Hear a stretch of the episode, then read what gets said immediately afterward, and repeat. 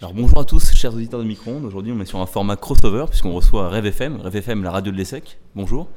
Et sur ce plateau, pour animer, je suis avec Alexandre, mon partenaire, faut le dire. Exactement, bonjour à tous. Bonjour. Bonjour. Et du coup, il y a des gens de l'ESSEC. Est-ce que vous pouvez vous présenter un peu qui va animer, tout ça, tout ça? On est aujourd'hui très ravis de venir à Grenoble, être invité par Micro-ondes. Donc euh, les Respo Live de... seront Marie qui est à mes côtés, Oui, c'est moi, Marie. euh, Romain qui est à ma gauche, et moi-même euh, qui s'appelle, euh, je m'appelle Louis, Je s'appelle Louis. euh, qui m'appelle Louis, et euh, tous les rêveurs ont préparé des chroniques et euh, souhaitent animer ce live euh, à vos côtés. Donc ça sera une chronique à plusieurs voix, donc euh, des chroniques chez nous, des chroniques chez vous et des jeux en commun. Un gros programme chargé qui sera filmé par la technique, technique vidéo chez côté Étienne et technique vidéo côté Swan. Ouais, ouais. Et on remercie euh, Driss à la technique son qui euh, est euh, le chef d'orchestre ce soir. Merci Brice. C'est à nous bah, Très bien, donc on va commencer avec la première chronique de ce soir, parce que j'ai préparé une chronique sur Grenoble, euh, pour faire plaisir à nos hôtes. Donc, bonsoir à toutes et à tous, gémiens, rêveurs, auditeurs, auditrices. Ce soir, je vais vous présenter la belle ville de Grenoble. Je vois déjà des sourires narquois se dessiner sur vos visages. Vous pensez que Grenoble se limite à sa criminalité, à sa pollution? Que nenni. Certes, l'actualité ne semble pas me donner tout à fait raison. Ce matin encore, un article titrait Il agresse et vole sa voisine. Il est trahi par son odeur. Je suis pour le moins surprise par ce fait divers. Et tout d'un coup, c'est le flash. Je me rappelle de l'histoire racontée par Thibaut hier soir à Lyon lors euh, d'un petit concours euh, des plus épiques. Pour vous remettre un peu dans le contexte, Thibaut tentait de retrouver ses parents dans une salle de cinéma alors que le film avait déjà commencé. Suivant son instinct, il s'approche d'une femme qu'il pense être sa mère et veut lui toucher l'épaule pour lui demander gentiment de se décaler. Il se retrouve alors, on ne sait pas tout à fait comment, à lui toucher les seins. Et la femme s'écrie Ô voleur, on me vole mon sac. Je passerai rapidement sur la fin de cette histoire où Thibaut se vomit dessus euh, de peur. Mais voilà le lien avec mon fait divers. Peut-être ne s'agit-il finalement que d'un simple malentendu. Le voleur en est-il vraiment un? Car enfin, ça peut arriver à tout le monde, voire même à tous les membres d'une asso sergissoise, d'oublier de prendre un gel douche en voyage. Il me suffit de cliquer sur l'article pour voir que ma théorie n'est évidemment qu'un ramassis de conneries. Mais revenons à nos moutons. Oui. Qui dit Grenoble dit froid. Qui dit froid dit ski. Qui dit ski dit raclette. La raclette. Une de mes spécialités montagnardes préférées. Mais où trouver les meilleures raclettes à Grenoble? Google m'indique un premier restaurant, la fondue. Je crois que Google n'a pas saisi la différence entre raclette et fondue. Et je suis désolée, mais confondre raclette et fondue, bah, c'est quelque chose qui se fait pas. Euh, c'est comme confondre un chinois et un japonais juste parce qu'ils ont les yeux bridés. C'est pas bien. Enfin, euh, la seconde option proposée, la ferme à Dédé. Euh, je ne sais pas si je suis beaucoup plus emballée, euh, mais je décide de me pencher sur les commentaires pour me fonder, je dirais, un avis objectif. Sunnagd, je ne sais pas tout à fait comment ça se prononce, écrit Belle déco rustique avec des outils anciens, peu de place pour poser les plats et leurs accompagnements. Propreté des sanitaires à revoir. en particulier, euh, la porte d'accès n'est pas très avenante. Euh, je n'arrive pas très bien à comprendre euh, ce que cela signifie une porte avenante. Euh, Est-ce que c'est une porte qui te dit bonjour Qui te félicite une fois que tu as fini? Peut-être que c'est une porte qui t'encourage. Vraiment, je ne sais pas. Donc je passe au commentaire suivant. À recommander uniquement aux personnes que vous n'aimez pas. Louis O'Donnell, tu m'as dit que tu voulais faire une raclette récemment, non? Joyeux anniversaire. J'ai l'impression d'avoir tout tenté pour défendre cette belle ville de Grenoble. J'ai regardé les faits divers, je me suis intéressée à la bouffe et rien n'y fait. Mais je ne vais pas jeter l'éponge aussi facilement. Il reste une chose dont je n'ai pas parlé, ou plutôt une école. Grenoble École de Management. ou plutôt Grenoble EM. Ou plutôt GEM. Ou plutôt le GEM pour les connaisseurs. Mais pourquoi pas euh, la GEM Parce que le mot école, les gars, c'est quand même un mot qui est féminin. Et aussi parce qu'apparemment, c'est très à la mode de, changer euh, son nom d'école de commerce, n'est-ce pas? ESCP Business School. Plusieurs propositions me viennent à l'esprit. The GEM, ou bien GBS, Grenoble Business School, ISB, Ether School of Business, GHB. Euh, Simon, est-ce qu'on a le droit de prendre des drogues pendant le live? Pardon.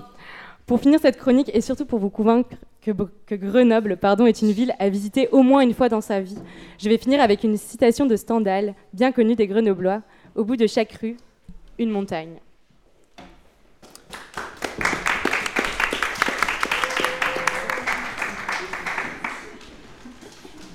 Euh, merci beaucoup Marie pour cette euh, belle présentation de Grenoble, de Gemme, une ville où on a envie d'habiter, ne serait-ce que la ville la plus polluée de France, bien que ce soit les écologistes qui soient à la tête de la ville. Mais après tout, on est aujourd'hui dans une démocratie, donc il y a un droit de réponse pour nos chers Grenoblois. Donc c'est à vous, euh, Gaspard. À toi la parole. Donc, je vais vous présenter ma chronique sur Sergi. ma chronique bienveillante, évidemment. C'est de bonne guerre, c'est normal. Voir Sergi et mourir. Ça se comprend. Bonjour à tous, chers visiteurs de Micronde. C'est avec un plaisir non dissimulé que nous recevons aujourd'hui les jeunes cadres dynamiques de demain, l'élite de notre grande nation, ceux qui plus tard donneront des ordres aux paysans que nous sommes. J'ai nommé les Esséquois, néologisme infâme trouvé cette semaine en plein cours d'Excel. Mais avant de commencer, félicitations le BBA ESSEC est premier au classement des écoles de commerce post-bac de France. C'est une performance incroyable. Vous devriez être fiers de cet achèvement, d'autant que c'est l'ESSEC qui est à l'origine de ces parcours, disons, alternatifs, proposés par les grandes écoles de commerce. Que vous récoltiez aujourd'hui le, fruit de vos efforts est totalement mérité. Étudiant à Grenoble et en payant le prix tous les jours, je me sens indigne de parler de Sergi, élue ville la plus dynamique de France en 2017 par le très respecté Figaro. Oui, vous m'avez bien entendu, la ville la plus dynamique de France. Alors je doute que parmi nos, auditeurs analphabètes et irréguliers, certains ont eu les notes nécessaires pour y passer leurs euros, mais honnêtement, vous n'avez rien manqué. Peuplée par 63 000 habitants, Sergi fait partie de ces villes nouvelles, sans cachet, ayant pour seul atout charme trois fleurs au concours des villes fleuries. Située à 25 km de Paris, enfin un vol d'oiseau, comptez 50 minutes de transport en commun, de RERA plus précisément, pour rejoindre la capitale lorsque le pays n'est pas en grève. Sergi est à Paris ce qu'un étudiant d'intégral est à l'EM Normandie, une grande douleur. Heureusement, à Sergi, il y a deux institutions incontournables, l'ESSEC et le City Rock. On ne présente plus l'ESSEC, et je ne voudrais pas me perdre en superlatif. Le City Rock, néanmoins, souffre d'un déficit de popularité en dehors du Val d'Oise. Pourtant, lorsque le bar éminemment progressiste et moderne de l'école, le Foy's, est fermé, il est le lieu de rendez-vous incontournable et disons-le, le seul des Esséquois. Ne ratez surtout pas l'événement de jeudi prochain intitulé La Grande Dinguerie et laissez-vous tenter par une nuit sans limite. Cela ne tiendra sûrement pas la comparaison avec la soirée Shanganiken ou Abu Dhabinch, mais bon, on fait avec ce qu'on a. Chers amis, peu importe votre humour douteux, votre ville claquée, vos étudiants sointant l'arrogance, on a exactement les mêmes problèmes. Bienvenue à Grenoble.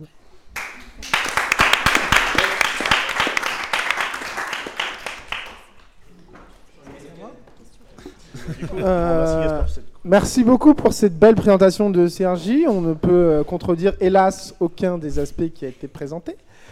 Euh, mais un live, c'est pas uniquement un clash sur de là où on vient, c'est aussi des jeux, des jeux parfois très amusants. Et Enzo en a préparé un, très beau pour nous. Est-ce qu'on se touche le sexe? Non. Non. alors moi je vous ai préparé un petit jeu, ouais. Euh, en gros, euh, ce qui va se passer, c'est que on va poser des questions de culture générale un peu à nos invités de l'ESSEC. Et ce qui va se passer, c'est que s'ils réussissent à, à, répondre, ils auront gagné. Et S'ils réussissent pas à répondre, on, fera gagner euh, un cadeau à un auditeur. Donc ça peut être euh, une chouffe euh, au Starcaf ou un ticket de tombola. Mais qu'est-ce que le Starcaf, Enzo? Alors le Starcaf, pour expliquer, c'est le, c'est le bar qui est en face de l'école, qui est tenu par Jeff, Jeff du Starcaf, et qui, qui est plutôt très populaire auprès des Gémiens. Et du coup, le City Rock, j'avais pas la référence. Qu'est-ce que c'est le City Rock? Une boîte de merde. et la seule boîte de Sergi. Ok. Oui, oui, oui. Nice. Vas-y Enzo, du coup, première question. Euh, ouais, du coup, il y a plusieurs questions. Il y en a des, plus ou moins euh, difficiles et intelligentes. Euh, la première est assez difficile. Donc, c'est une biathlète française née le 4 juillet à Albertville et qui fait ses études à l'université de Grenoble-Alpes. elle a signé sa première victoire en 2017 sur la Master du Grand Bornand. c'est plutôt une bonne skieuse et une mauvaise tireuse. Je ne sais pas si vous connaissez le biathlon, c'est un sport d'hiver. Et donc, vous devez deviner qui c'est. Euh, rêveur, on vous parle. si vous avez des questions, euh, je peux y répondre. On a besoin de backup là. Combien de questions On a besoin d'un droit Ah, ils ont droit à autant de questions qu'ils veulent, mais je leur laisse, euh, disons, deux minutes. Ok, c'est parti, top chrono. C'est quoi son prénom? Est-ce qu'elle s'appelle Julie? Alors, elle s'appelle pas Julie, mais euh, son... s'appelle Pauline? elle s'appelle pas Pauline. Est-ce qu'elle est jolie? Elle est... Moi, je la trouve mignonne. Après, on n'est pas tout d'accord là-dessus. Subjectif. Est-ce qu'elle est blanche? Elle est blanche. Il n'y a pas beaucoup d'athlètes Ouais, noirs au biathlon. On le regrette. Ah, savez pas tout. hein.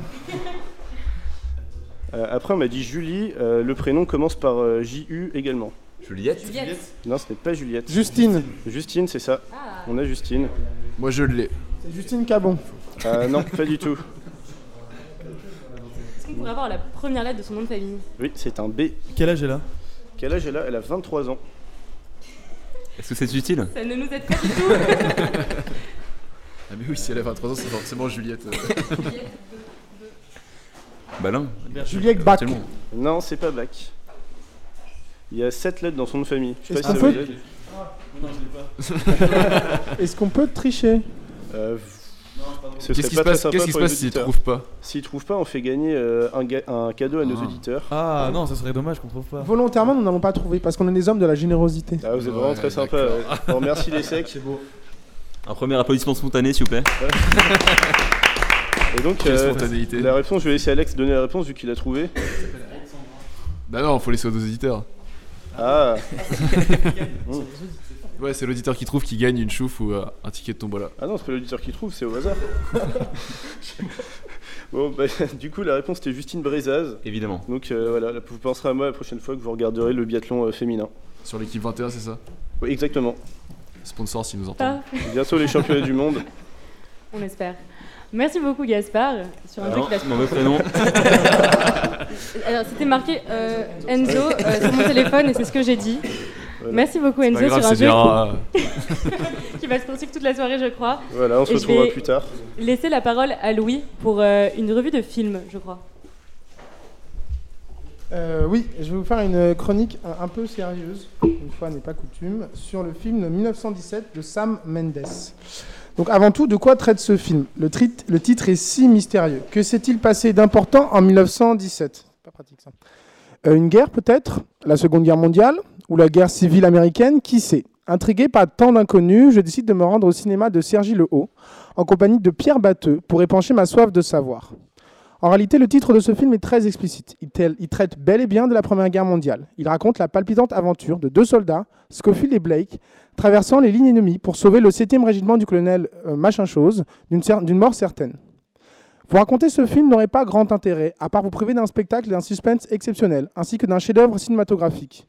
J'ignore si c'est la mise en scène prompte à susciter l'émotion, un jeu d'acteur capable de vous tirer une larme à chaque seconde, ou la volonté du réalisateur d'analyser avec une réalité frappante la vie des soldats dans les tranchées, soumis quotidiennement au froid, à la faim, au rat, aux privations, à l'odeur de putréfaction et à la vue des corps décharnés de leurs camarades tombés au champ d'honneur qui m'ont fait apprécier ce film. En regardant ce film, on comprend d'autant plus la volonté des pacifistes contemporains de la montée du fascisme des années 30, tels que le président du Conseil français Daladier ou le vicomte Halifax, d'éviter à tout prix un bain de sang avec l'Allemagne. Aujourd'hui, loin d'avoir la prétention d'écrire une critique cinématographique pertinente, ce dont je suis absolument incapable, je souhaite vous parler de mon ressenti face à ce film.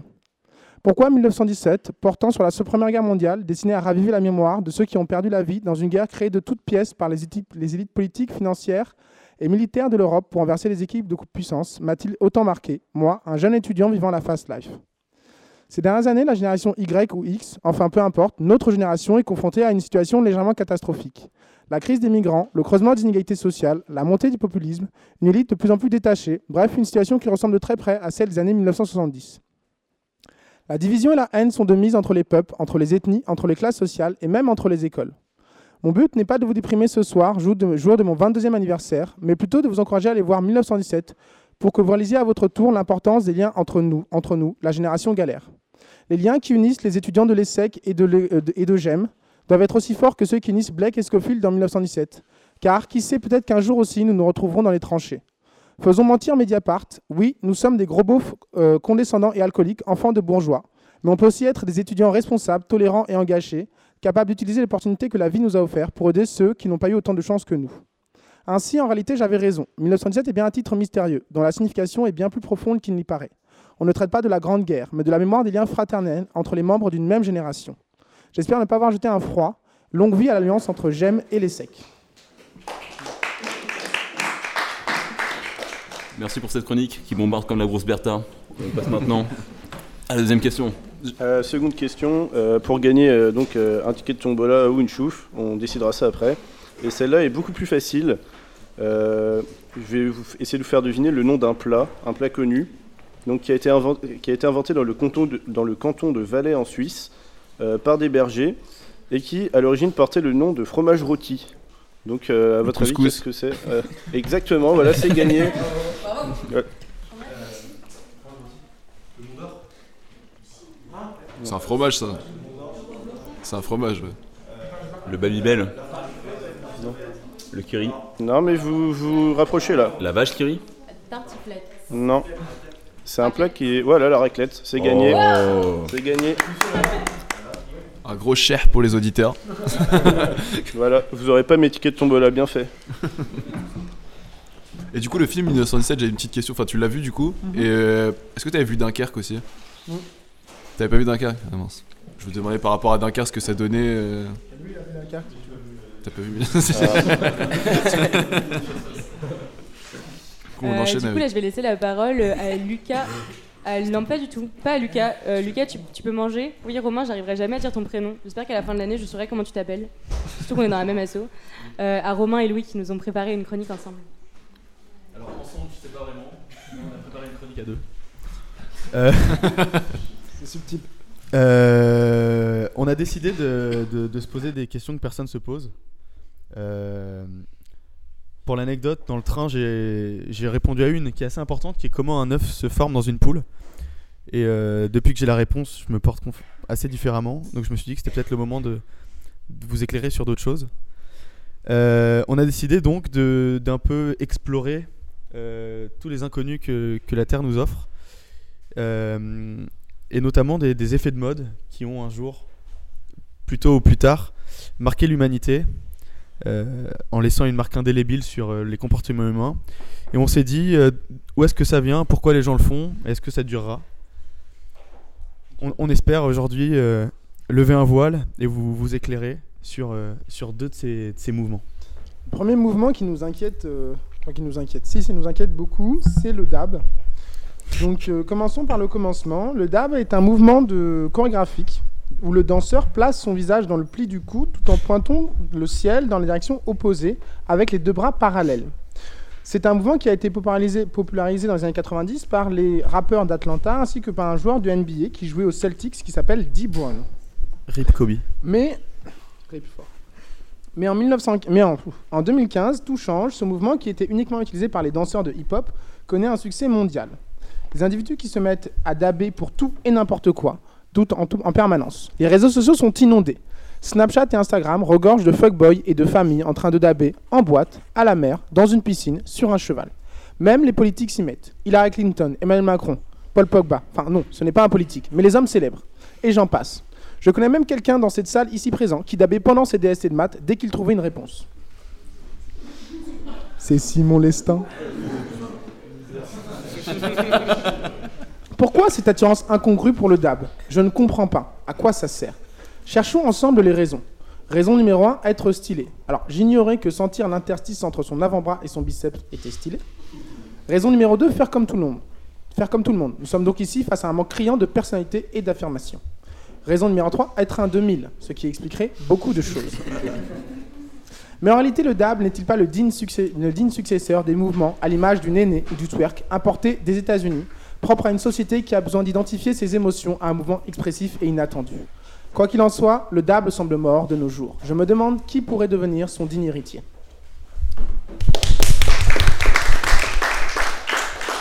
Petite question pour toi, Louis. Est-ce que tu mets la tectonique au même niveau que le DAB ou pas? Ah oui, complètement. C'est. D'accord. Si. Si. Ce sera le- ça- ça peut être l'objet d'un débat. Si. Débattons tout de suite. Le quoi? Wow. Et donc le deuxième grand mouvement qui nous inquiétait, Romain va vous en parler. Je te laisse. J'y viens, j'y viens. L'humain mis en face de la nature traduit en son esprit les choses qu'il voit, les images qu'il perçoit. Quelle que soit la manière dont il se représente à lui-même les phénomènes qui l'entourent, que ce soit par les sens, par l'imagination, par la mémoire, avec ou sans émotion, nettement ou confusément. Toutes les fois que le phénomène extérieur est objectif, se transforme en un phénomène spirituel, subjectif, il y a ce qu'on appelle représentation. De tout temps, les hommes conscients se sont adonnés aux arts de la représentation. Ainsi ont-ils peint, dessiné, sculpté. Représentation, face visible de l'iceberg de sa pensée. Représentation qui permet de regarder les choses telles qu'elles ont été une fois contemplées avec amour. Représentation, reflet de l'âme saisie d'un- dans un instant d'égarement et figé par l'éternité. Ça, j'ai essayé de le réciter tout à l'heure, c'était hyper dur, mais j'y arrive. Comme l'art, comme l'art ne veut pas la représentation d'une chose belle, mais la belle représentation d'une chose, je vous parlerai d'un sujet assez particulier qui anime les hommes depuis la nuit des temps, vous le verrez. Un art qui a connu la gloire, mais aussi l'opprobre. Il s'agit du sgegging. En gros, dessiner des bites. Alors, comme personne, personne va me prendre au sérieux, j'ai envie de dire encore. Comme tout le monde, vous allez dire que j'ai peu de matière quand il s'agit de traiter des sujets, et c'est absolument vrai. Pourtant, il n'est pas aisé d'être le chantre d'un art si ancien, et pourtant incompris, mais c'est quand même super cool de dessiner des queues. D'ailleurs, à cet égard, beaucoup de gens me critiquent à ce propos parce que blablabla, blablabla, tu dessines des zboubs. J'ai trouvé comment vous contrer à l'avenir. J'ai trouvé une page qui s'appelle Comment dessiner un pénis sans se faire traiter de pervers. Et elle est vraiment chouette. Vous pouvez la regarder, c'est vraiment cool. Alors, euh, je vais dérouler ça en deux étapes. D'abord, je me suis adonné à une petite compilation, c'est-à-dire chiffres et autres anecdotes improbables sur le dessin de bits euh, dans l'histoire, et surtout l'histoire euh, contemporaine. Et enfin, une petite parenthèse historique, parce que c'est intéressant. Alors, après un court travail de recherche en semi-gueule de bois, au troisième étage du 1 Montée des Épis, à Lyon, j'ai congloméré quelques records et autres concernant le sgegging dans le monde. Bon an, mal an, j'ai vite découvert ce que je redoutais le plus. Il existe déjà un top 10 Topito. J'ai donc tenté de ne pas, de utiliser leur histoire, même si celle de l'Australien en procès pour garder la signature bit était super drôle. Alors, on va commencer par la première, dans, un peu sérieuse, on va dire. Dans, un, ro- dans le royaume himalayen du Bhoutan, le visiteur non averti s'étonnera sou- souvent des dessins phalliques sur les murs. Stylisés, réalistes, entourés de rubans ou de dragons, à deux, et pas à la fois, à trois boules, mais presque toujours en éjaculation. Comme quoi, il n'y a pas que les monts qui sont enneigés là-bas. Ces ont un objectif commun protéger du mauvais sort, du mauvais œil et des ragots. Ce dont l'humanité avait besoin. Bon, première étape assez drôle, mais j'en ai trouvé une encore mieux. Il existe une page Instagram à 55 000 abonnés qui s'appelle Dick Run. C'est une dame qui court et qui, grâce à la gé- géolocalisation, dessine littéralement des bits à Central Park, à Manhattan ou autre. Et ça, c'est assez fort. Parce qu'elle doit avoir 200 tubis sur sa page Instagram. Et les gens trouvent ça cool, moi y compris. Plus fort encore, en 2015, un mec a fait une levée de fonds pour dessiner le plus grand gag jamais dessiné. Et par la même occasion, a organisé une soulevée de fion parce qu'il l'a pas du tout fait. Il y a eu 61 contributeurs et ça, et ça a récolté 677 dollars tout de même. Sachant que 1 dollar représentait 1 pouce, ça aurait fait une tubie d'environ 17 mètres 20. Comme celle de Louis O'Donnell. Bref. Un peu plus tard, en juin 1917, des, des gens euh, inconnus ont dessiné une bite dans un lac asséché en Australie, euh, dans le comté de Victoria. Officiellement, la première bite en dessin observable depuis l'espace. Et ça, c'est- assez cool, même si je pense avoir le record dans, pour l'anecdote, à un Noël où il avait neigé et que j'ai j'ai fait tout le chemin. d'un- Bref. Enfin, enfin, je me suis quand même renseigné sur le côté euh, un peu corpo de tout ça, de- des startups, etc. Et j'aimerais vous parler de deux startups. Une première qui s'appelle Penist. En français, ce serait un peu euh, mal traduit, pénissé. Et qui, euh, en gros, vous la payez et en retour, elle prend les, les logos d'entreprise de vos ennemis, de vos concurrents, et elle les stylise en, en faisant une bite à la place. Donc ça sert pas à grand chose, mais ça marche. Ou encore, doublé, et ça, j'avoue que j'ai bien kiffé. C'est une entreprise qui travaille depuis 2002 avec le Tour de France et qui est chargée de recouvrir toutes les bites sur le Tour de France. Vous avez sûrement vu le reportage brut avec des hiboux. Et j'aimerais souligner pour ça qu'au Tour de France, ça, enfin, que le Tour de France m'a fait réaliser que, au final, il n'est pas surprenant de retrouver des bites dans des cols. Merci. Ça, ça s'éternise un peu, ça s'éternise un peu, je m'en excuse. Mais j'ai voulu quand même revenir sur l'histoire du dessin de bits. Et euh, ça a été assez difficile. Parce qu'en réalité, l'histoire est assez trouble. En termes de représentation sculpturale, etc., euh, c'est assez ancien, ça revient à, des, Même pas à des siècles, mais à des millénaires. Allez, euh, pour l'anecdote, au Quai Branly, vous trouverez des mugs avec des bits. vous trouverez des colliers avec des bits. Bref, voilà. Mais ça, c'est pour sculpture, etc., ce qui n'est pas vraiment le thème, parce que moi, c'est surtout dessin, chose dans laquelle je n'excelle pas. C'est pourquoi je dessine des bits. Et je me suis dit que finalement, le- le- une, telle œuvre ne pouvait qu'être pardon, celle de grands peuples. J'avais trouvé une citation, je sais pas qui c'est, qui disait Il semble que le génie des peuples soit d'être avant tout sensuel. Toutes les villes qui ont régné sur le monde, Babylone, Alexandrie, Athènes, Rome, ont été par une loi générale d'autant plus licencieuses qu'elles étaient plus puissantes. Licencieuses, on entend dessiner des tables. Et en parlant de Rome, je vous parlerai donc de la conclusion que j'ai eue dans tout ça, dans le dessin. C'est que des archéologues de l'université de Newcastle ont découvert un dessin de pénis qui date de plus de 2000 ans, incurvé dans une paroi près du mur d'Adrien. C'est donc la plus vieille, vi- plus bite sur Terre. Et ça, c'est beau. Et donc j'aimerais citer, pour conclure, Adrien lui-même. Notre époque, dont je connaissais mieux que personne les insuffisances et l'état, serait peut-être un jour considérée comme une des, un des âges pardon, d'or de l'humanité. Et donc je vous invite tous à dessiner des bits. Et d'ailleurs, c'était pas écrit parce que ça s'est pas enregistré avec iCloud, mais en réalité, dessiner des bits, ça veut dire bonne chance. Et donc, comme les Romains, donnons-nous la main, souhaitons-nous bonne chance et dessinons des gros stubs.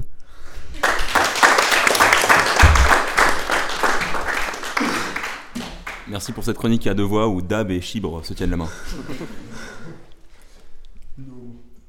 Enzo, euh, à part cette, euh, cette chronique, euh, à toi pour continuer ce jeu. Ouais, j'ai une petite question pour vous et celle-là elle est vraiment hardcore donc je pense qu'il y a un ticket de tombola qui va être gagné. Euh, J'espère que vous aimez l'art et que vous y intéressez un peu. Parce que... j'adore ça. Mais euh, ouais, si vous vous intéressez pas à l'art, bah, vous avez perdu quoi. Mais...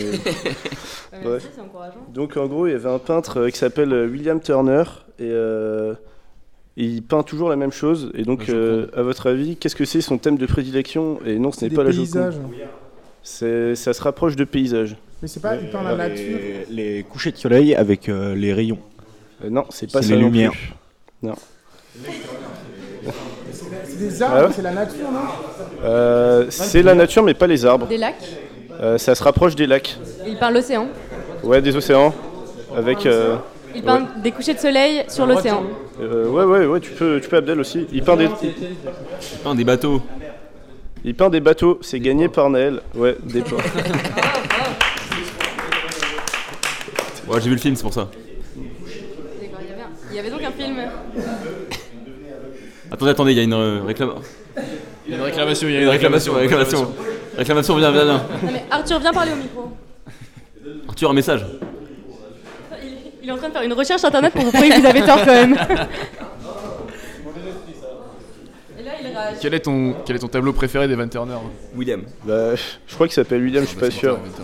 Je me suis peut-être trompé en vrai. Non, non, c'est William Turner. c'est William Turner. Ouais, mon tableau préféré, bah, j'en connais qu'un seul, du coup, euh, c'est le dernier voyage du téméraire, où c'est euh, bah, un bateau euh, sur l'océan, quoi. Bah, comme tous ces tableaux en fait, mais.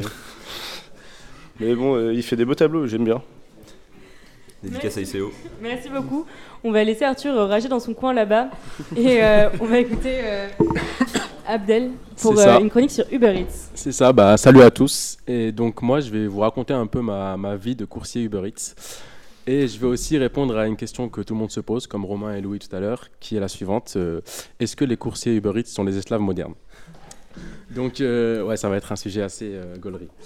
Euh, donc, donc voilà, moi ça fait depuis juin 2018 que je suis coursier Uber Eats, avec des périodes d'intermittence. J'ai fait en tout, je crois, 9 mois en coursier Uber Eats. Et donc, j'essaye de travailler le plus possible. Et en ce moment, je suis à peu près à 5 soirs par semaine de travail. Euh, donc, moi, déjà, euh, initialement, pourquoi j'ai choisi Uber Eats C'était parce que j'ai rien trouvé d'autre à la base. Donc voilà, j'avais pas trop le choix. Et euh, maintenant, pourquoi je continue C'est parce que ça me donne une certaine liberté. Je peux travailler quand je veux. Si j'ai la flemme, je travaille pas. Si je suis fatigué, je travaille pas. Y a la Champions League, je travaille pas. Et donc, du coup, euh, voilà, c'est et donc du coup, déjà je voulais faire deux disclaimers euh, avant de commencer ma chronique. Je vais parler que de Uber Eats et je parle pas de Just Eat, Deliveroo ou d'autres concurrents parce que c'est des modalités un peu différentes. Et euh, je suis pas là pour me faire l'avocat du diable, je suis pas là pour dire que Uber Eats euh, c'est des gentils ou quoi que ce soit. Ils sont très borderline sur plusieurs points et je vais en parler. Donc déjà, ouais, cette chronique, j'ai eu envie de la faire en lisant les différents articles où on pouvait voir que Uber Eats c'était de l'esclavage moderne et tout ça. Et aussi avec toutes les questions que j'ai des, clients que je livre qui me disent alors est-ce que vous arrivez bien à vivre avec Uber Eats? Moi j'essaie de leur faire de la peine un peu, comme ça ils donnent des pourboires, mais en vrai, euh, en vrai ça va. Et euh, du coup, et donc du coup, en fait, le truc avec Uber Eats, c'est que le statut des, euh, des coursiers est assez précaire, du fait que c'est pas un statut de salarié, c'est un statut d'auto- d'auto-entrepreneur. Et donc le plus gros, donc déjà, il n'y a pas de congé payé, pas de congé maladie. Euh, pour l'assurance, on ne sait pas trop comment ça se passe. Moi, par exemple, si j'ai un accident ou si je me blesse, je ne sais pas trop comment ça va se passer en termes d'assurance. Mais surtout, le plus gros défaut de ce statut-là, c'est qu'on est, on est nos propres patrons. Donc les charges sociales sont à nos frais, on, doit payer les charges sociales et ça représente 25%. Donc il faut savoir qu'il y a un 25% de ce qu'on gagne, les charges sociales.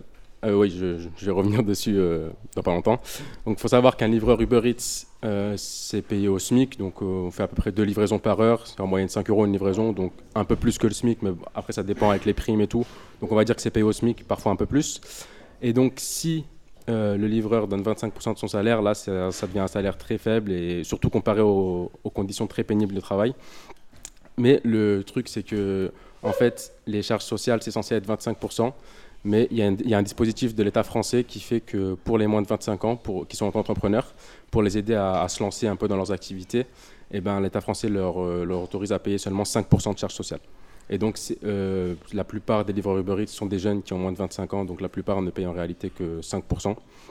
Donc, c'est pour ça que je voulais revenir sur le fait que malgré que les conditions de travail sont difficiles et que le statut est assez précaire, euh, pour ce qui est des charges sociales, c'est un peu un, faux argument.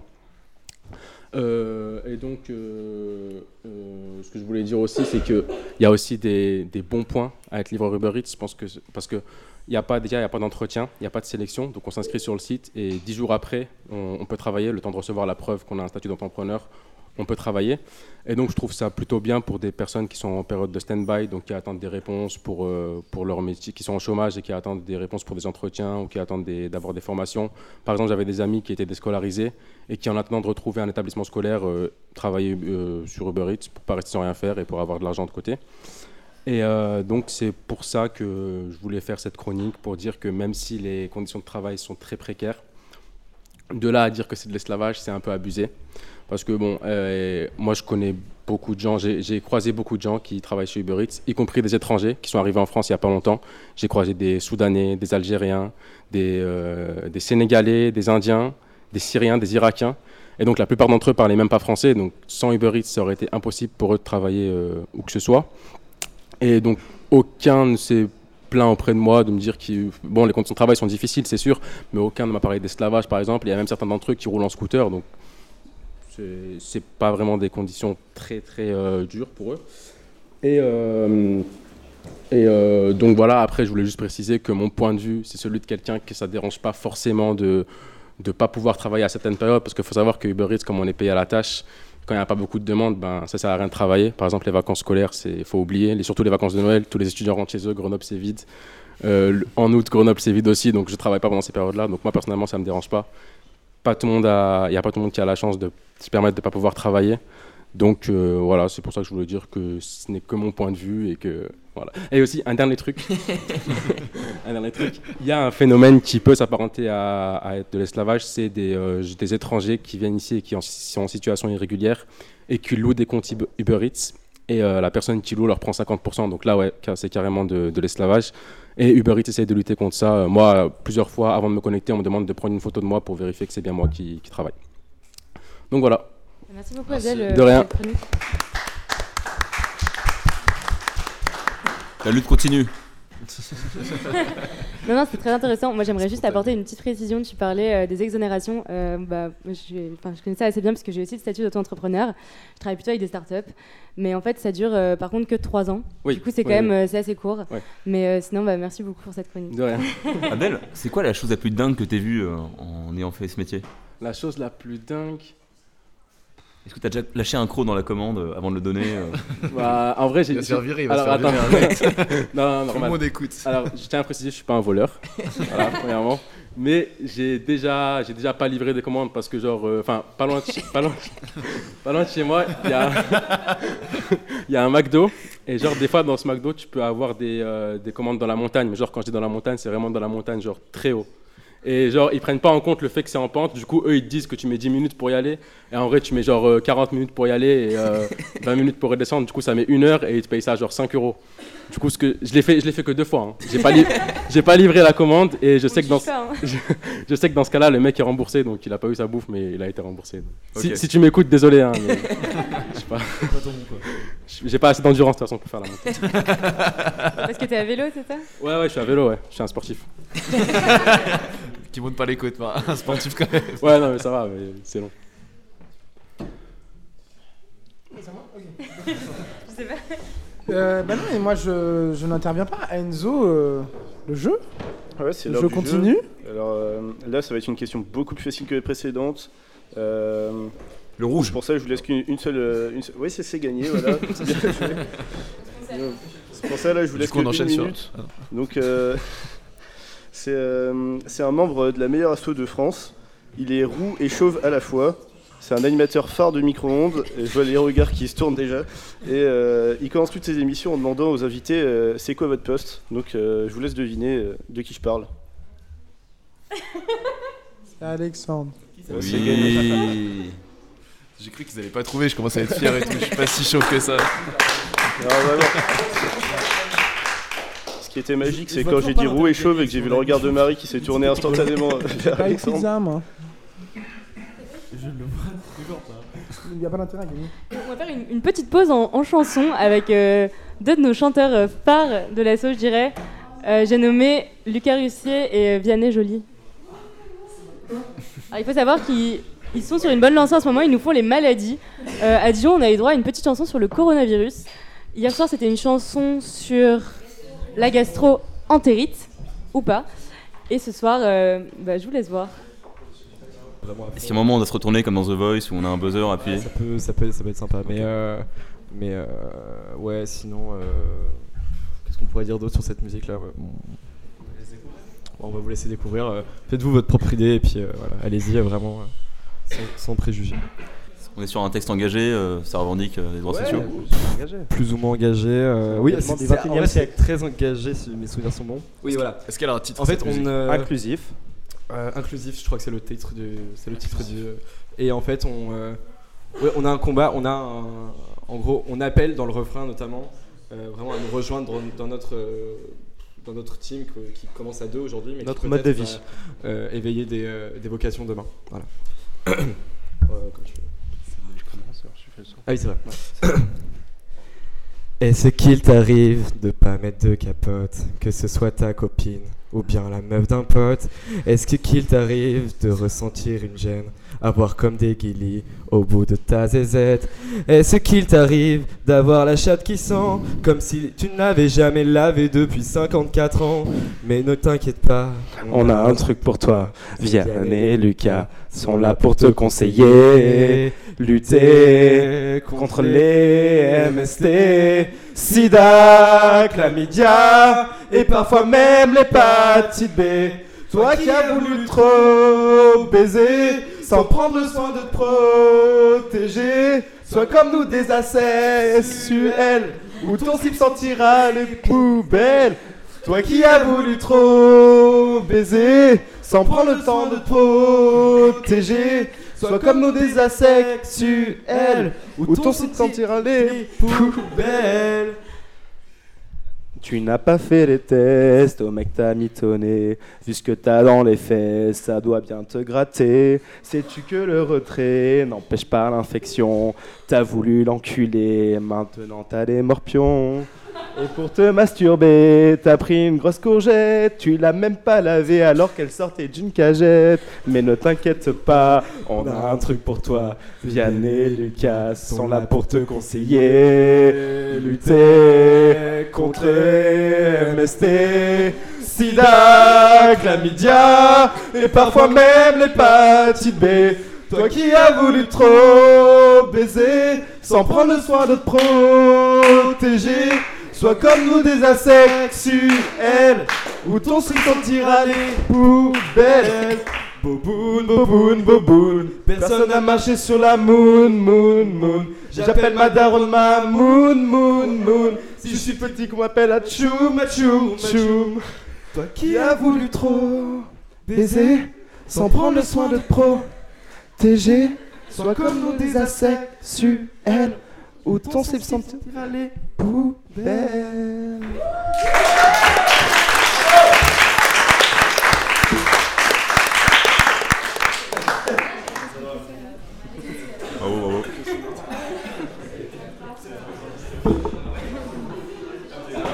Ouais, une, une belle performance vocale. Ça là. allait subjuguer par une musique si entraînante. Je- moi, je vois la tête de Naël surtout. je me dis que t'as peut-être un mot à nous dire parce que t'as l'air vraiment bouleversé en fait. bah, difficile de se remettre de toutes ces émotions. On voyage.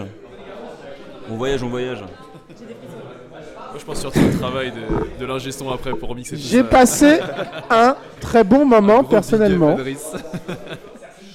Et je vais aller m'acheter des capotes. Maintenant, euh, pour le jeu. Enlève ta main. Pour le jeu final de Enzo, la dernière question, s'il te plaît. Ouais, là c'est la dernière question. J'espère On gagne quoi, en fait Euh, des... Alors, que qu'est-ce tu qui a gagné Ouais, C'est pas ta folle, moi. On gagne euh, des choufs euh, du Starcraft, donc euh, le bar qui est en face euh, de l'école. Bah, après, s'il y a des gens de l'ESSEC qui veulent gagner, on trouvera des choufs du, du Hard Rock euh, Café. Comment ça s'appelle le truc Ah, du City Rock. Du City Rock, voilà. Un peu de respect quand même. hein. Pardon, j'ai je manquais de respect au City Rock. Et euh, bon, bah, moi j'organise une tombola, donc je fais gagner des tickets aussi. quoi. Merci beaucoup. Si les gens de l'ESSEC veulent m'en acheter, euh, n'hésitez pas. C'est 2 euros et il y a une GoPro à gagner. Euh, donc une question assez dure. euh, Qu'est-ce qu'un Rolls de distribution? Un quoi? Un Rolls de distribution. Est-ce que ça se mange? Ça ne se mange pas. Est-ce que ça se porte? Ça ne se porte pas non plus. La Joconde Et ouais, euh, on s'en rapproche. Ça touche? Ça touche pas Ouais, ça chauffe là. Dans le milieu de l'art Non, c'est pas dans le milieu de l'art là. Non, c'est euh, plutôt dans le milieu, euh, dans le milieu de la restauration. Ah, c'est les petits trucs là pour euh, les sushis Non, Non, c'est pas ça. Les trucs que tu pousses. Les trucs. Les Ouais. chariots. Un chariot réglable. J'entends un chariot de la part d'une rêveuse là-bas. Là. Ouais, bah ça, C'est Kamjou, Kamjou a gagné. ça dépend quel genre de chariot. Mais Ah, euh, C'est un chariot multiservice par la marque Rolls. Tu sais ça, toi Oui. Enfin, bah, en soi, c'est les- c'est juste les chariots pour porter les plateaux vides à la fin. Voilà. J'étais au Crous. J'étais au Crous. Et, et donc, Kamjou, elle a gagné quoi là?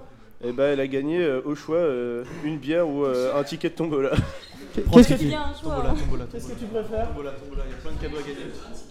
Elle veut un ticket de tombola et on la félicite pour avoir gagné un excellent ticket de tombola. Elle gagne tout ce week-end. Mettez bien là.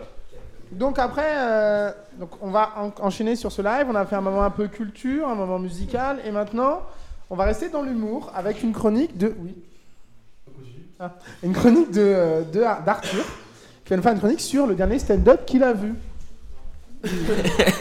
Désolé Arthur. Bonsoir. Alors, euh, après m'être humilié à Lyon hier soir et de peut-être le refaire ce soir, je tenais quand même à apporter un peu de contenu euh, à ce live et donc je vous ai préparé une petite chronique. Donc après moult aventures, nous voilà enfin en terre euh, grenobloise et j'avais vraiment envie de marquer le coup. Avec un peu d'originalité peut-être et enfin une chronique euh, divertissante. Voilà donc un top 3 euh, de mes humoristes favoris. Alors oui, vous l'aurez compris, je vais utiliser la forme la plus putaclic pour capter votre attention et pour parler de personnes pleines d'humour plutôt que de daigner être drôle pour une fois. Plus sérieusement, je vais vous parler de trois spectacles que j'ai vus dernièrement et qui m'ont vraiment donné envie de m'intéresser de plus près au stand-up, en espérant bien évidemment vous donner envie d'y aller. Alors je préfère le préciser, ce contenu n'est pas sponsorisé au grand désarroi de Philippe, notre trésorier, qui voit, son portefeuille devenir de plus en plus maigre à force d'avancer les défenses de notre bande de chouillons. Néanmoins, appel aux humoristes. Si vous tombez sur ce contenu riche et pertinent, n'hésitez pas à lâcher une petite pièce à votre bon cœur. Bref, numéro 3. Parlons du dernier spectacle d'Haroun. C'était vraiment bon. La mise en scène est super classique, un MC, un mic, un tabouret, bref, le mauvais début d'un solo Pornhub, je vous l'accorde. Le larron est vêtu de son fidèle costume bleu ajusté et son plus beau sourire mesquin. Alors bien sûr, des extraits assez conséquents sont disponibles sur la toile. Donc certains des passages ont un petit goût de déjà vu, mais le spectacle est aussi plein d'inédits. Une heure de show parfaitement ficelée et pleine d'intelligence avec une trentaine de minutes d'impro et d'interaction avec le public. Et il le fait bien le bougre. Avec une pointe de médisance parfois. Et rien n'est plus jouissif, il faut l'avouer, que de voir un pauvre mec du public se faire rôtir en direct. L'humour est percutant, politique parfois, mais toujours pinçant, et puis il aborde des thèmes qu'on aime tous, la colonisation, le viol, la pédophilie. Enfin, bref, un bon moment. Numéro 2. Le dernier spectacle de Kian Kojandi. Après Pulsion, disponible gratuitement sur YouTube, profitez-en. L'homme de Bref se lance dans une introspection entre enfance et récit d'une soirée déchéance. Alors il tente de décrypter l'ensemble des éléments de son existence qui l'amène à partir en boîte seul, à 36 ans, avant de finir dans un plan à trois sauvages avec un de ses plans cul. La mise en scène est super ambitieuse entre danse et jeux de lumière, et Kian nous emmène avec lui au cœur des moments marquants de son enfance. Quand sa tante l'emmène contre son gré pour plusieurs années au bled, quand son père refuse de lui acheter des Power Rangers, qu'il collectionne d'ailleurs encore aujourd'hui dans son appartement en signe de revanche. Enfin, une enfance triste, une vie d'adulte épanouie, à faire des plans à trois, un bon chemin de vie. Bon maintenant, parlons du spectacle. Le seul, l'unique, le spectacle de Payanotis euh, Pasco. C'était incroyable. J'ai vraiment passé un, moment, à, enfin tout mon temps à pleurer de rire. Le mec a 21 ans et est mis en scène par Farid qui a senti la pépite. Le spectacle retrace ses galères pour pécho des meufs, sujet classique, je vous l'accorde, mais qu'il aborde avec intelligence. Il parle de ses blocages, de peur panique qu'on a tous, comment ériner sans faire de bruit avec une fille dans son salon, comment faire le premier pas, comment scorer sans passer pour un chien, les problèmes de panne sexuelle à cause du stress. Peau gênante. le, tout est dérobé, le tout est enrobé d'un univers folklorique et d'un imaginaire loufoque. Son père qui se jette dans des cactus pour lui, pour lui montrer à son frère et à lui qu'il ne doit jamais pleurer parce que c'est des vrais hommes, mais qui passe deux jours à ne plus pouvoir marcher. Son colocataire de 35 ans en pleine crise de la quarantaine qui passe son temps foncé à l'appartement quand il n'est pas chez sa psy et à lui dire de baiser maintenant parce qu'après il est trop tard. Le mariage de ses parents qui s'est peut-être un peu endormi et son enfance entre une mère poule et un père incapable d'avouer ses sentiments. Enfin bref, c'était vraiment incroyablement drôle. Allez-y, il n'y a quasiment aucun extrait en ligne et ça vaut le détour.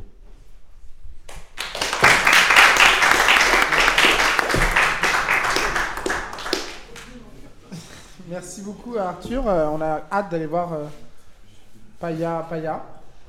Euh, et Haroun, certains d'entre nous iront peut-être même des dimanches. Qui sait? Euh, on va ensuite, maintenant, sur les aides des chroniques, euh, il est temps d'arrêter d'être concentré uniquement sur nous-mêmes, sur cette culture occidentale, fermée, autocentrée, et de s'ouvrir un petit peu, d'aller vers l'exotisme. Et donc aujourd'hui, on va avoir une chronique euh, d'Inès sur le Nouvel An chinois. Bah, salut à tous. alors en effet, je voulais vous souhaiter une bonne année pour commencer, parce que cette année, on a changé de décennie, et donc bah, bonne année 2020 à tous. Et récemment, j'ai encore entendu à la fin du mois de janvier ce mot, bonne année. Et je me demandais pourquoi euh, ça continue autant, en fait. Et c'est parce que, bah, tout simplement, en fait, euh, il y a aussi le Nouvel An chinois. Et euh, si vous êtes, par exemple, en école de commerce, j'imagine, vu que ESSEC passe à GEM, on connaît tous ces étudiants internationaux qui peuvent nous souhaiter bonne année. J'ai encore reçu un cadeau avec, par exemple, les sigles chinois pour nous souhaiter bonne année, alors que bah, moi, c'était passé depuis le 1er, 1er janvier. Alors, euh, je me suis posé la question, euh, pourquoi ça durait autant? La réponse, c'est que, euh, en fait, ça remonte à 4000 ans et à l'ancien culte du ciel et de la terre. Et ma seconde question est alors, pourquoi n'est-ce pas chaque année à la même date en Chine? Tout simplement car, donc préparez-vous à mon explication, le Nouvel An chinois marque le premier jour du calendrier lunaire chinois lors de la deuxième nouvelle lune depuis le solstice d'hiver et avant la phase lunaire d'équinoxe du printemps. Donc la date du Nouvel An chinois varie d'une année sur l'autre. En 2020, le Nouvel An chinois débute donc le 25 janvier. Si nous nous penchons un peu sur cette fête, nous apprenons que le Nouvel An chinois ou le Nouvel An lunaire est aussi la fête du printemps. C'est un peu un comble quand on sait qu'une grande part de la Chine se trouve encore à ce moment-là dans la période hivernale. Néanmoins, ce terme montre l'engouement positif pour l'arrivée du printemps. Et je pense qu'on devrait être vraiment heureux que ça arrive. Par ailleurs, sachez que traditionnellement, la célébration dure 16 jours, donc du réveillon euh, jusqu'à la fête des lanternes.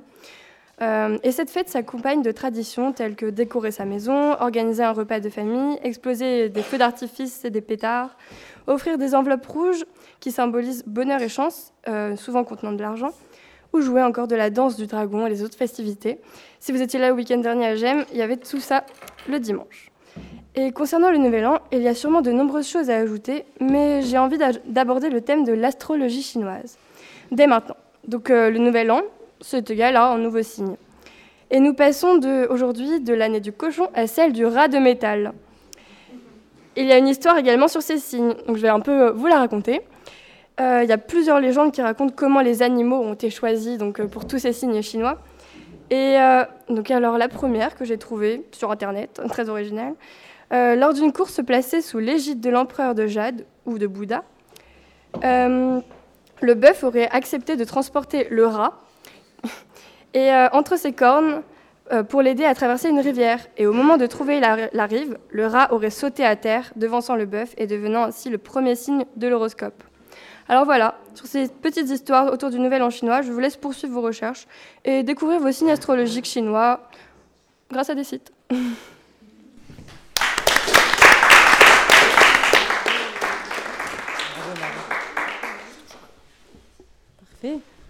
Merci Inès. Bah, merci beaucoup Inès. On va enchaîner en fait euh, en restant dans le même thème, puisqu'on a nous aussi une chronique sur euh, la Chine, ou plus précisément les superstitions chinoises, qui va nous être présentée non pas par une personne, mais bien par deux rêveuses, Margot et Marie. Alors euh, nous en fait on s'y connaît beaucoup en Chine parce qu'on est en LV3 chinois et par exemple on s'est compté jusqu'à 10 en chinois. 99. 99 par exemple, c'est trop bien. Et donc, euh, on, a, on, a, on a un peu étudié la Chine parce qu'on est des réels passionnés et, euh, et on, on, a quelques petits trucs à dire euh, qui sont vraiment superbes. Voilà. donc on a décidé de répartir les superstitions chinoises. vous allez voir, elles sont assez marrantes finalement, en quatre, en quatre catégories. Donc on va essayer d'aller très très vite parce qu'il y en a beaucoup et que ça devient un petit peu long au bout d'un moment. Donc, et ennuyeux, c'est vrai. On fait sur le même. Euh. Vas-y. Donc, euh, d'abord sur euh, le thème de la famille. Donc, il y a de nombreuses superstitions qui tournent autour du fait d'avoir un garçon. Donc, il faudrait par exemple pousser un soulier au pied de la statue de la donatrice d'enfants, qui est une déesse, puis le remplacer par une paire de souliers brodés.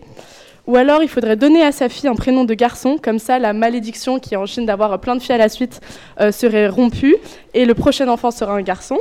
Ou alors la femme peut aussi porter sur sa poitrine un couteau d'argent pour effrayer l'âme d'une fille euh, qui voudrait euh, venir euh, s'incarner dans son sein. ensuite, pour sauver un, un enfant garçon toujours, quand ses frères sont morts, il faut le déguiser en fille ou lui donner un prénom de fille pour pouvoir tromper les esprits et qu'il ne soit pas tué en tant que garçon. Ensuite, une femme enceinte doit avoir un miroir sur elle pour tenir éloigner les esprits malfaisants qui pourraient nuire à l'enfant. Euh, après 18 heures dehors, il ne faut pas que les enfants continuent de jouer parce que sinon ils peuvent euh, se faire emporter par les fantômes. Et enfin, euh, si tu ne finis pas ton riz quand tu es jeune, ton ou ta future épouse aura de l'acné. Voilà. Bolos. Respect, respect, respect. pour, pour éviter que des brigands viennent dans notre maison, il faut enfouir deux sabres sous le, le, sous le paillasson. Euh, comme ça, euh, bah, les, brigands ne viendront pas. Euh, on peut aussi, il faut aussi aligner les portes dans les maisons. Comme ça, les esprits, ils se perdent et ils peuvent pas rester dans les maisons. sinon, si on les aligne, ils se baladent et ils foutent un peu le, le boxon, j'ai envie de dire. Yes. au niveau de, au niveau, on peut aussi, là comme ça, j'ai envie de vous partager avec vous une, un petit proverbe chinois. Euh, c'est hyper important. Il est difficile d'attraper un chat noir dans une pièce sombre, surtout lorsqu'il n'y est pas.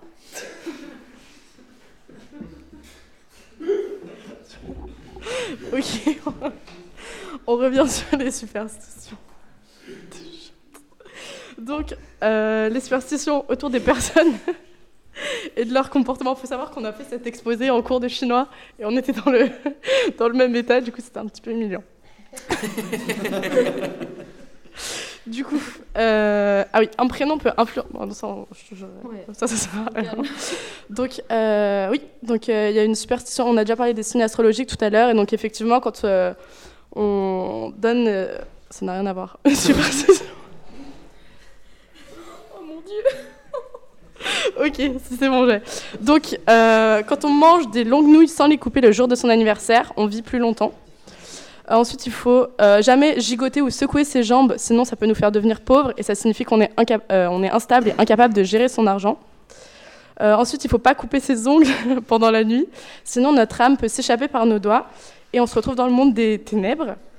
Il ne faut pas non plus se baigner, il ne faut pas mettre sa tête sous l'eau, sinon les esprits peuvent nous noyer. Ensuite, si on prend une photo avec trois personnes, celle du milieu euh, et celle qui va mourir euh, la première. Donc voilà. Euh, si on s'allonge après avoir mangé, on devient un serpent. Et si on dort après avoir mangé, on ne se réveille jamais. Donc ça, c'est un petit problème. Tu veux peut-être faire un autre proverbe euh, Ouais, j'aime bien les proverbes. Euh, Sourire trois fois tous les jours rend inutile tout médicament. Quand la pierre tombe sur l'œuf, pauvre œuf. Quand l'œuf tombe sur la pierre, pauvre œuf. Non. Tu veux peut-être faire une autre citation? Non, vas-y, enchaîne sur les. Euh, alors, il y a aussi beaucoup de, de superstitions qui sont dues à la prononciation.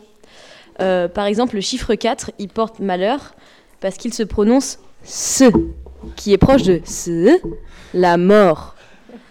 Et donc, attention, il ne faut pas vivre à l'étage numéro 4 ou dans une chambre avec un 4 dans les hôtels, parce que ça a une mauvaise réputation. C'est un peu comme le 13 en France. Et donc parfois en Chine, on, a certains trucs qui sont genre par exemple si une maison qui est au 4 d'une rue, elle est moins chère qu'une maison qui est au 5 d'une rue. Euh, et le 8 c'est bas, c'est proche de bas, s'enrichir, faire fortune. Et donc quand on achète une plaque d'immatriculation ou un numéro avec un 8, c'est très cher. Merci. On va terminer par euh, un dernier petit proverbe peut-être. Donc euh, le mariage est comme une place assiégée. Ceux qui sont dehors veulent y entrer et ceux qui sont dedans veulent en sortir. Et il y en a une aussi que j'aime bien, parce que c'est c'est pas mal sur le respect de la femme, et c'est trop cool. Un homme qui veut séduire une femme doit franchir des montagnes. Une fille qui veut séduire un homme n'a qu'une cloison de papier à franchir. Waouh. Waouh, waouh, waouh, waouh, waouh, waouh.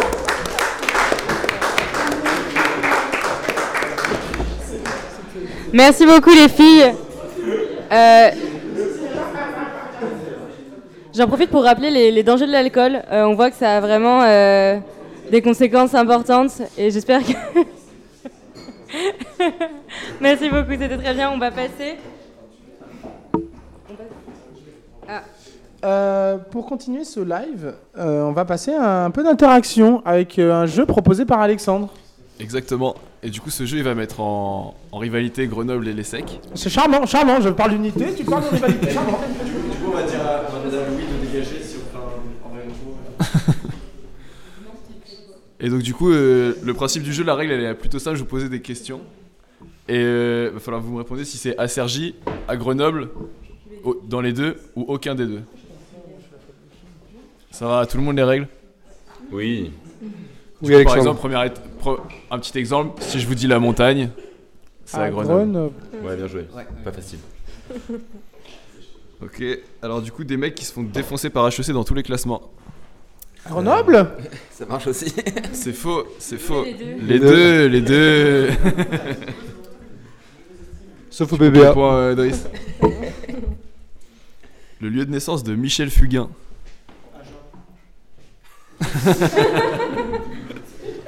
Aucun des deux. Sergi C'est Grenoble, c'est Grenoble. Le lieu de naissance de Seth Gecko. Euh, Sergi. Oui. Sergi Pontoise. Le lieu de naissance des frères Bogdanov. Grenoble. Aucun des deux. Aucun des deux, aucun des deux. Ils ont failli gagner le trophée du fair play aux OGO parce qu'ils sont mignons. Sec. Ah. Un mec qui se retranche avec une arbalète dans son appart et qui fait intervenir le GIGN. Grenoble. Ouais. Attends, attends, c'est quoi l'anecdote derrière? On veut l'anecdote derrière. En vrai, c'est mec vraiment l'anecdote. C'est vraiment là, ouais, ça faisait deux semaines qu'on était à Grenoble l'année dernière et euh, on reçoit des messages sur le groupe où il y a toute la promo. euh, Allez pas sur Courberia, euh, c'est dangereux. Il y a un mec qui s'est retranché avec une arbalète chez lui. ouais, il est. ouais. Euh, Il y a des dealers en VTT. Les deux. Les deux. Les deux. Exactement. Il y a des triples siamois qui sont nés hier. Grenoble. Ah non, aucun des deux. Après, j'avais noté pour ceux qui suivent, il a agressé et volé sa voisine, mais a été reconnu par son odeur. et ça, du coup, c'est. Et ils sont chauds en hockey sur glace. Sergi Aucun des deux Sergi, Les Sergi, deux, fort, les Sergi. deux, les deux, les deux. Les deux, les deux, les deux, ouais. Grenoble joue en Ligue 1 et Sergi en Ligue 2, je crois. De Sergi. Derrière les trois fontaines. Mais non, c'est pas Sergi Léo Donc euh, le bilan des points Le bilan des points Un Une défaite cuisante pour les secs, selon l'arbitre. On a pris du fair play et c'est ça qui est beau. J'aime bien. Le fair play mignon. Merci beaucoup pour euh, ce jeu, pour connaître le plus en plus les spécificités de chaque ville, les différences, les ressemblances, c'est important. Et on va finir sur une chronique de Carlo et de Swan. Sur le tacos. Oui, non, chronique, pas chronique. Sur le tacos? C'est pas sur le tacos. Une chronique. Chronique surprise. Tiens. Je m'en vais, je m'en vais. Oui. Mais, ah, j'arrive. Non, t'inquiète, j'arrive.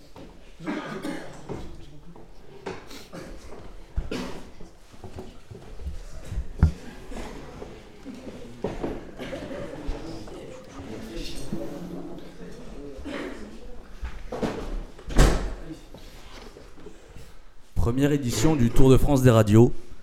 Convaincre 20 connards parisiens et prétentieux, prétentieuses et parisiens, de traverser la diagonale du vide pour faire de la radio. Un programme alléchant. Dijon, Mâcon et autres capitales régionales. Magnanime, nous organisons une étape surprise pour attirer nos jeunes recrues dans ce périlleux road trip. Nostalgie Mâcon. Fiers de notre itinéraire, persuadés de mettre des étoiles plein les yeux à nos premières années préférées et à Marie Messager, nous nous organisons pour finir en apothéose. Une dernière étape qui en met plein la vue, qui coupe le souffle, qui te met sur le cul. Le bouquet final, la cerise sur le gâteau, Simon sur Titi, la Grenoble École of Management. Ah, Grenoble. La Venise des Alpes, le Washington de l'Isère. Des habitants fiers de leur terroir. terroir.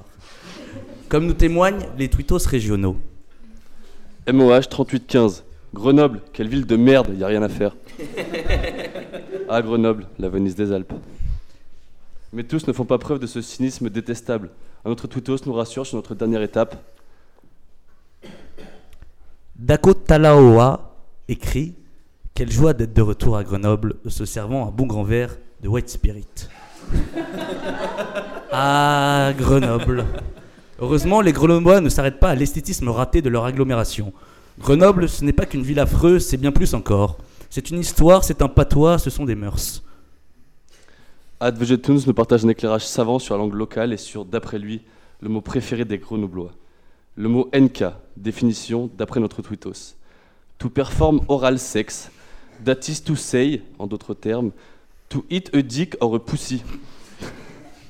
Nous nous coucherons moins bêtes.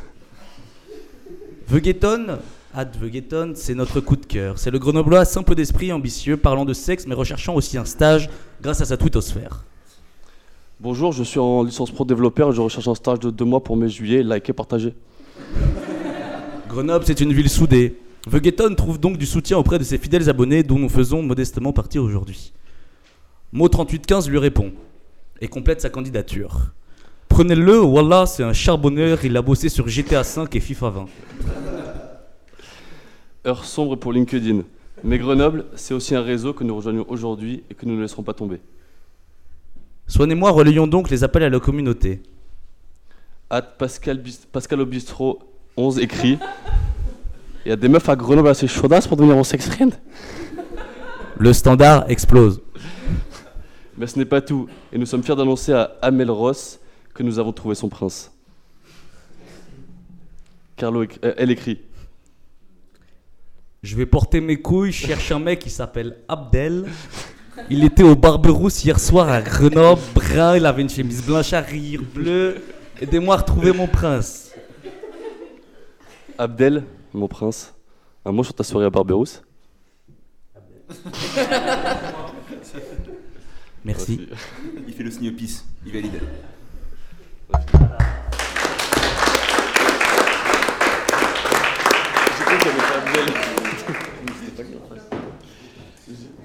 Salut, c'est moi.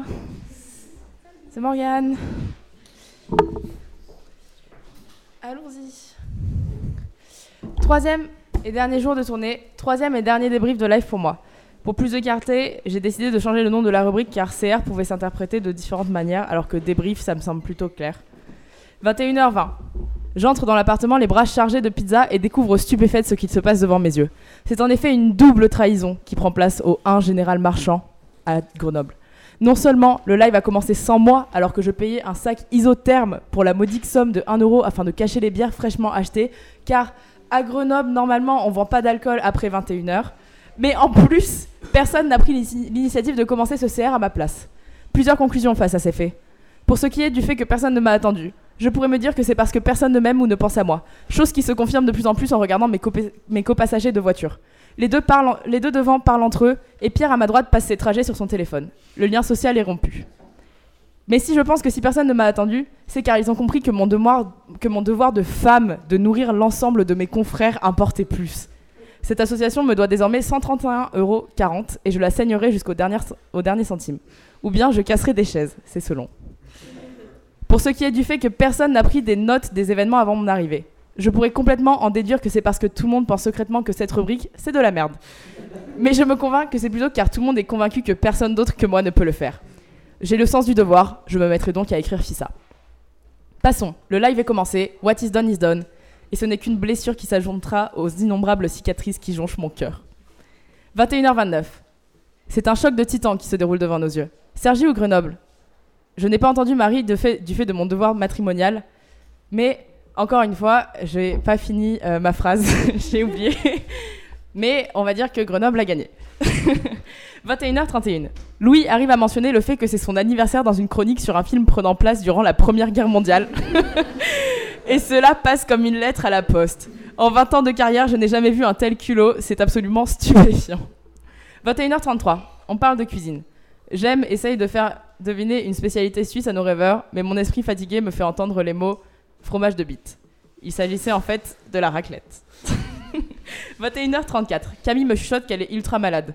Quel plaisir d'apprendre ça après 10 minutes passées à ses côtés et après avoir déposé mes douces lèvres sur sa bière. 21h37, J'aime me réchauffe le cœur en mentionnant la tectonique et je me rends compte qu'à- alors qu'à la soirée tectonique de, et fluo à laquelle nous avions participé à la Burgundy School of, Business, absolument aucune musique de tectonique n'avait été passée. Voilà, je, je sais pas, personne n'a capté, mais c'est absolument scandaleux. Enfin, je sais pas, merde. Non, mais c'est bon. Réveillez-vous, réveillez-vous, merde. 21h38. Pour changer, pour changer, Romain, maître de l'art de faire ce signe, parle de beat. 21h42. Vianney est complètement perdu face au fait qu'il n'est pas étonnant de retrouver des beats dans des cols. Je sais pas, j'ai pas compris non plus. Comme d'habitude, la chronique de Romain est beaucoup trop longue, mais sa conclusion est toujours ok. 21h44. Petit quiz d'Enzo qui mentionne William Turner. Je tente un. Moi, je connais plutôt William Turner. Et Camille fait semblant de pas m'entendre. 21h46. Abdel nous révèle qu'il est coursier Uber Eats et je me demande pourquoi on s'est cassé le cul avec Vianney, Nicolas, Lucas et Marie à aller chercher à manger alors qu'il aurait tout simplement pu les apporter en venant.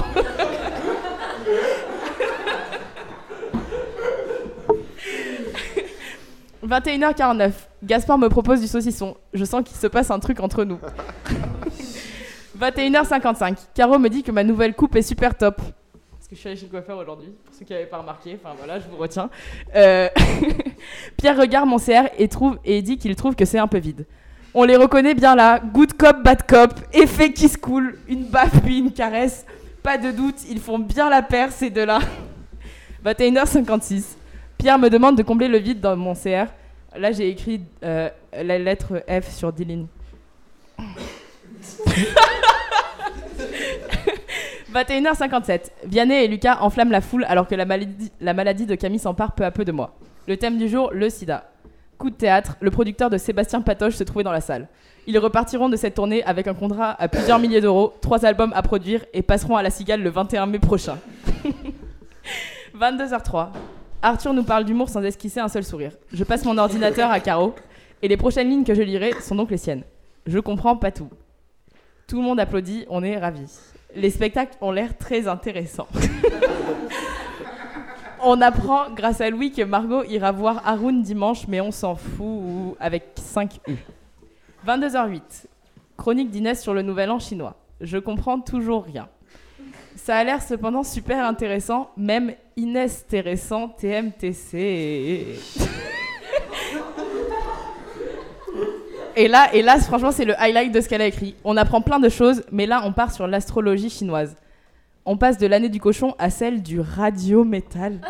du radio-métal, Caro. LOL, je comprends toujours rien. Point.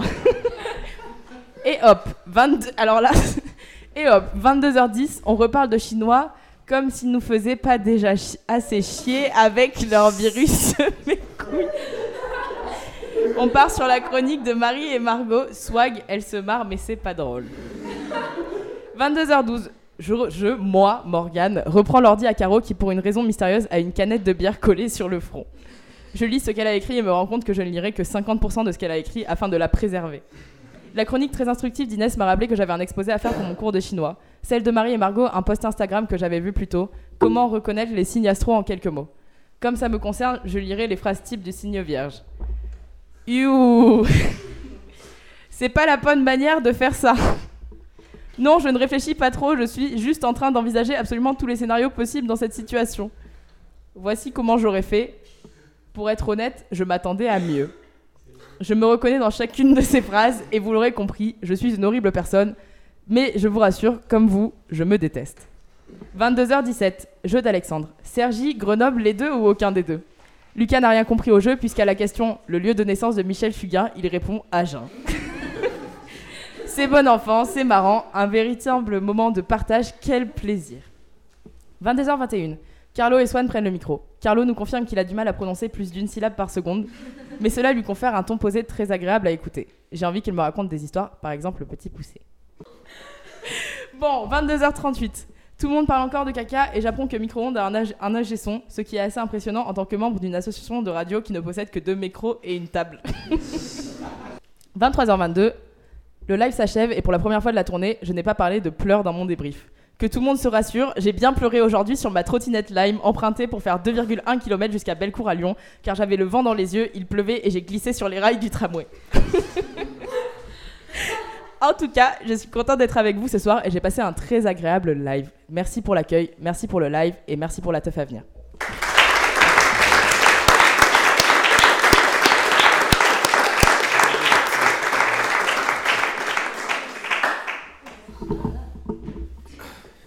Il suffit. Un mot de la fin, Naël Un mot de la fin. Alors, euh, d'abord, gros big up à l'ingé son qui va devoir euh, mettre un peu d'ordre dans ce désordre euh, orchestré. Et euh, merci à tous d'être venus. C'était pas simple de faire euh, passer un maximum de monde devant le micro et de faire tenir un maximum de monde dans cette pièce. euh. Et merci d'avoir été silencieux pendant l'enregistrement. Merci d'avoir rigolé. Merci d'être vous. Et merci d'être. euh, Merci Naël. Et, et je rappelle pour tous ceux qui nous écoutent ce soir, on a 19 rêveurs à faire dormir. Donc, que 19, hein, on a que 19, donc ne vous battez pas trop s'il vous plaît pour nous donner vos lits. Euh, merci énormément pour euh, ce live, pour euh, tous ceux qui ont écrit, à Marie, Romain et Louis qui ont un peu chapeauté le tout de notre côté. Je sais pas qui de votre côté, mais c'était très bien aussi. Bravo à à Louis Naël. et à eux. Et merci, bah, c'est avec vous qu'on conclut cette tournée. Ce troisième live, je suis assez ému parce que c'est la fin de mon mandat qui approche, je sens. C'était le, dernier gros truc que j'ai réussi à accomplir, peut-être le seul. Donc, euh, merci à, tous les pays qui se sont chauffés euh, pour, euh, pour tout ce qu'ils ont accompli. Merci à tous les deux A qui sont venus hors bureau. Par exemple, Morgane, qui en, pays, en première année n'a jamais prononcé un seul mot dans le micro Et genre, maintenant, c'est devenu son truc. Merci à, à Thibaut d'être toujours aussi nul. et euh, merci à, tout le monde. Et, demain, euh, c'est 7 heures de caisse pour rentrer à Paris.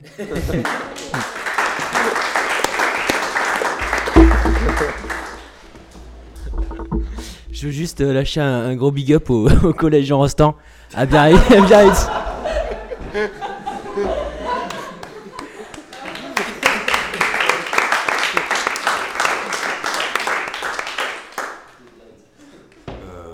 on rend l'antenne. Merci auditeurs de Micro-ondes, merci auditeurs de Rêve. À vous les studios.